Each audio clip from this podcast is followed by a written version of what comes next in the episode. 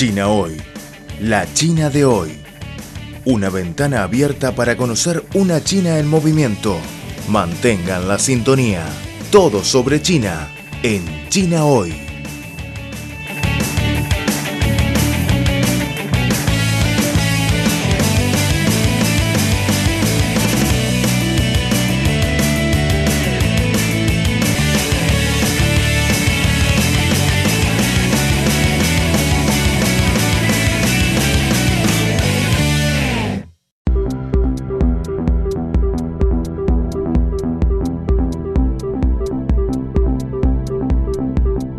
Están escuchando Al ritmo de China, un programa de divulgación de los nuevos avances de China, un programa que se apega a la actualidad con las novedades de la sociedad de China.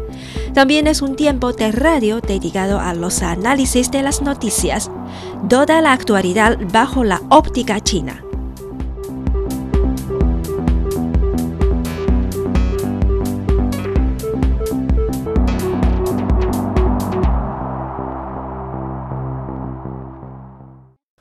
Hola queridos oyentes, están escuchando el programa de Radio Internacional de China.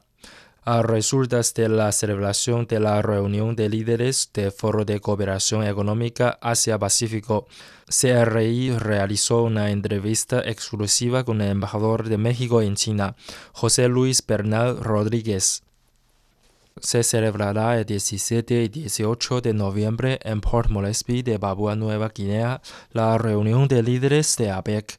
El tema de la cumbre de este año es aprovechar oportunidades inclusivas y abrazar el futuro digital. Entonces, ¿cuál es su opinión sobre el desarrollo de las relaciones económicas y comerciales entre México y China bajo este tema? Bien, estamos, si partimos de la base del, del tema del mundo digital y la innovación adquiere una importancia creciente para todas nuestras economías. En particular en América Latina, en México en especial, estamos muy interesados en prestar una atención prioritaria a este sector que va a definir, está definiendo ya no solamente el cambio tecnológico, sino las brechas sociales y también define el futuro de la humanidad. Tenemos en el marco de APEC que prestar esta atención prioritaria y la agenda que fue seleccionada en esta ocasión para la discusión por los líderes es fundamental para que entendamos hacia dónde va el mundo en materia digital. ¿Qué hacemos entre México y China? Primero, hay que poner en contexto lo que estamos haciendo eh, de cooperación en el plano de la relación bilateral, de la asociación estratégica integral que venimos desarrollando desde hace cinco años. México y China estamos construyendo una eh, plataforma de entendimiento, de cooperación, de acuerdos, con, acuerdos sustantivos en diferentes materias, de mecanismos institucionales y de intercambios reales que nos han permitido llevar esta relación a su mejor momento. mejor momento político de la historia, gran momento económico, con comercio bilateral que sobrepasa los 80 mil millones de dólares, con una participación creciente de sectores y de regiones de los dos países en estos intercambios bilaterales, con una complementación a través de este comercio en cadenas de valor que a su vez se traducen en mayores beneficios para las inversiones, inversiones conjuntas, inversiones nacionales, inversiones internacionales, pero que tienen que ver con la expansión de la relación bilateral. Y tenemos también una creciente relación de pueblo a pueblo con mayor presencia cultural, una conectividad aérea creciente que ha permitido ampliar el turismo. Tenemos un mayor conocimiento de las dos culturas y desde luego estamos muy interesados también en ampliar, en seguir fomentando los intercambios educativos, en la capacitación de personal, en la cooperación científica, tecnológica y el desarrollo que nos lleva al tema de la economía digital. México y China en, este en esta gran plataforma de cooperación hemos dado avances muy importantes en materia de tecnología. Tenemos, yo diría, tres aspectos en los que se refleja esta cooperación. Uno muy importante es en la adaptación al uso común por parte de los ciudadanos, normalmente de la tecnología de la información. Vemos cómo en China ha tenido una expansión formidable el, uso de la tecnología. En México ha tenido también un crecimiento eh, bastante apreciable en los últimos años. Tenemos mayor acceso a la tecnología, desde luego que en el pasado y ha crecido muy rápidamente, pero lo que nos interesaba en el gobierno y en las empresas y en las instituciones educativas era que este acceso a la, a la tecnología se haga con bases más sólidas y con bases más duraderas. ¿En qué nos comprometimos en el gobierno que está por concluir? Eh, a construir una plataforma eh, de infraestructura que permitiera dar los servicios de Internet, por ejemplo, a toda la población en todo el territorio mexicano. Y para ello se adoptó el programa de, de, desarrollo de la red compartida, es el nombre que se le dio. En esta plataforma se convocó a compañías internacionales a participar para la construcción de la infraestructura y eso me lleva para decir que una empresa china fue la que ganó la construcción de la mitad de la infraestructura nacional en México para los servicios de, de red informática de aquí en adelante. Entonces es muy importante, hay una presencia ahí por la vía de, la contratación pública, de la inversión, porque muchos de los equipos que se están instalando ya se producen en México y es el segundo aspecto. Tenemos más inversión en México de empresas chinas en el ámbito de la, de la innovación tecnológica, específicamente orientada a la economía digital. Y tenemos también eh, acuerdos importantes para la expansión del uso de las tecnologías.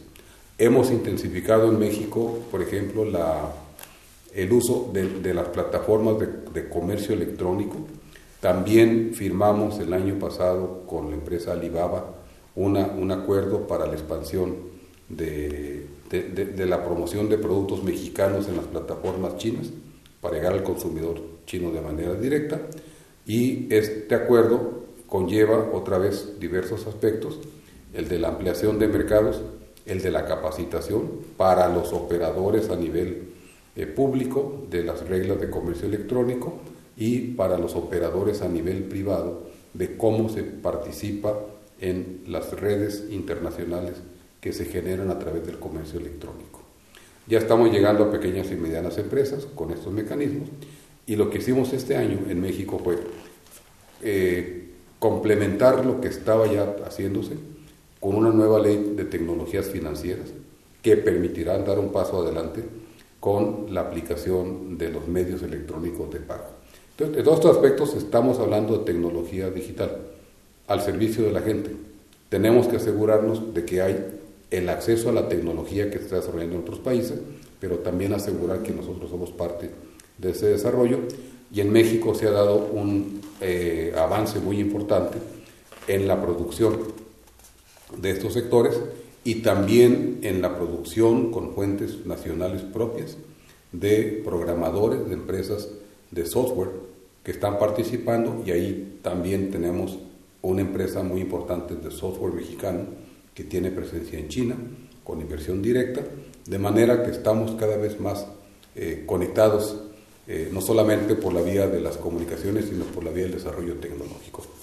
Y un paso más, eh, más recientemente, este mes tuvimos eh, la reunión de científicos chinos y mexicanos, una reunión bilateral muy importante, donde la que 35 científicos de los dos países se reunieron para hablar de nanotecnologías. No todas las tecnologías, eh, nanotecnologías son, tienen que ver con la técnica de la comunicación digital, pero todas tienen que ver con la miniaturización del análisis, de la investigación, de la proyección de sus resultados. Y ese es un ámbito entre científicos en el que también estamos avanzando. Y también para ello tenemos un programa que se llama Nano China México, está teniendo grandes resultados y tenemos una subcomisión de alto nivel para la cooperación científica y tecnológica. Entonces, estamos, puedo decir, bien conectados y estamos proyectando resultados muy favorables en este sector. Sabemos que a fines de este mes se celebrará otra cumbre muy importante en Argentina, la cumbre de G20. Pues, ¿cuáles son sus expectativas sobre la cumbre en Buenos Aires? Ha sido muy importante el que el G20 haya ampliado su agenda, el que el, que el G20 incorpore a economías de diferentes niveles de desarrollo, todas grandes economías pero con diferentes perspectivas respecto al crecimiento y al comercio internacional. Eh, México estará participando en esta eh, reunión cumbre eh, prácticamente en el último día del gobierno del presidente Peña Nieto y el primer día del gobierno del presidente López Obrador. De manera que estaremos exactamente en los días de la transición. Pero eso no impide que no, que no le demos la importancia de vida a la agenda. La, la agenda que nos propuso el gobierno de Argentina es, es una agenda muy importante porque incluye aspectos que tienen que ver con refrendar el compromiso con el libre comercio a nivel internacional. Esta, estas tendencias en contra de la globalización preocupan a, muchos países, a muchas personas, a muchos sectores. Eh, tenemos que hacer un, un compromiso los países del G20 de cómo nos podemos seguir beneficiando cada vez más de la apertura. Está el tema de la infraestructura. La infraestructura es básica para que demos pasos adelante, sobre todo en las economías en donde estamos aún en proceso de desarrollo. Hay economías emergentes, hay economías más atrasadas que otras. Tenemos que dar pasos importantes las economías más grandes para seguir fomentando la creación de infraestructura. Está el tema de la tecnología y la innovación. Tenemos que hacer también que la innovación, sobre todo la economía digital, no se concentre ni en pocas empresas ni en pocos países, sino que sus beneficios no sean solo la conectividad a través de los aparatos terminales, celular o televisión, internet, sino que en la producción de estos artículos de consumo diario, de uso diario, participemos cada vez más países. Tiene que haber mejores encadenamientos productivos, tiene que haber más colaboración para abrir los procesos y para fomentar las inversiones. Y al final, la idea es que en el G20 podamos seguir impulsando una agenda que no es ni solamente económica, ni solamente de grandes países. Debe ser una agenda incluyente, una agenda que abarque más sectores y que llegue con beneficios a más personas.